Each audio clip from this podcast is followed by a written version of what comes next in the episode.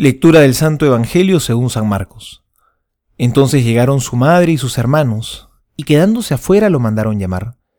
La multitud estaba sentada alrededor de Jesús y le dijeron, Tu madre y tus hermanos te buscan ahí afuera. Él les respondió, ¿Quién es mi madre y quiénes son mis hermanos? Y dirigiendo la mirada sobre los que estaban sentados alrededor de él, dijo, Estos son mi madre y mis hermanos porque el que hace la voluntad de Dios, ese es mi hermano, mi hermana y mi madre. Palabra del Señor, gloria a ti, Señor Jesús. Hoy la respuesta del Señor suena un poco dura para con su madre. Mi madre y mis hermanos son los que cumplen la voluntad de Dios.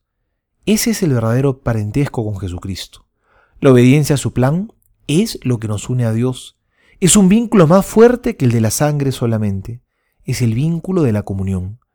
Y por eso, esta respuesta, lejos de ser un rechazo a María, es un profundo halago que Jesús pronuncia a su madre, porque manifiesta que el vínculo con su madre no es solamente de sangre, sino que es mucho más profundo todavía.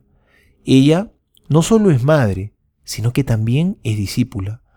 No solo llevaba a Jesús en su vientre, sino que sobre todo en su corazón. Ahí radica la grandeza de su maternidad, en su obediencia, en su sacrificio, en su amor al plan del Padre. Seamos obedientes también nosotros, como nuestra Madre María. Entreguémosle al Señor nuestra vida, en obediencia a su plan, que podamos decir, como nuestra Madre lo hizo, hágase en mí según tu palabra.